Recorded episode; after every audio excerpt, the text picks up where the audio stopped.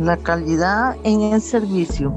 Hay dos tipos, la calidad objetiva y la subjetiva. La objetiva está en las organizaciones del producto o servicio con los estándares en su proceso. Debe quedar bien hecho. La subjetiva es la percepción de las personas, o sea, cómo la ven ellos que elaborar, vender y despachan el producto. La importancia de la calidad en las actividades es lo que ofrecen, venden, todo debe ser de calidad. La responsabilidad, debo brindar calidad siempre. Los errores, enmendarlos, dar solución, eso es lo que el cliente espera. La finalidad, debe tener un propósito. No se vende un producto sin un propósito para que el cliente quede satisfecho.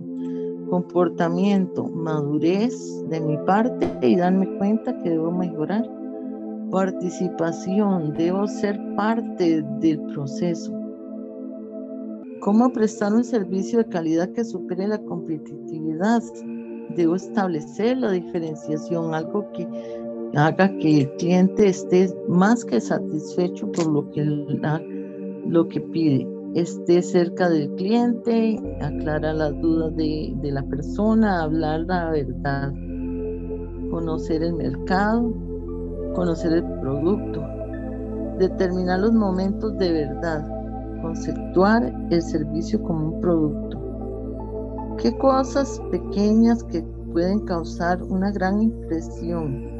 porque es lo que perdura en la memoria de los clientes, la actitud de ayuda, la honestidad, la confiabilidad y el multiplicarse.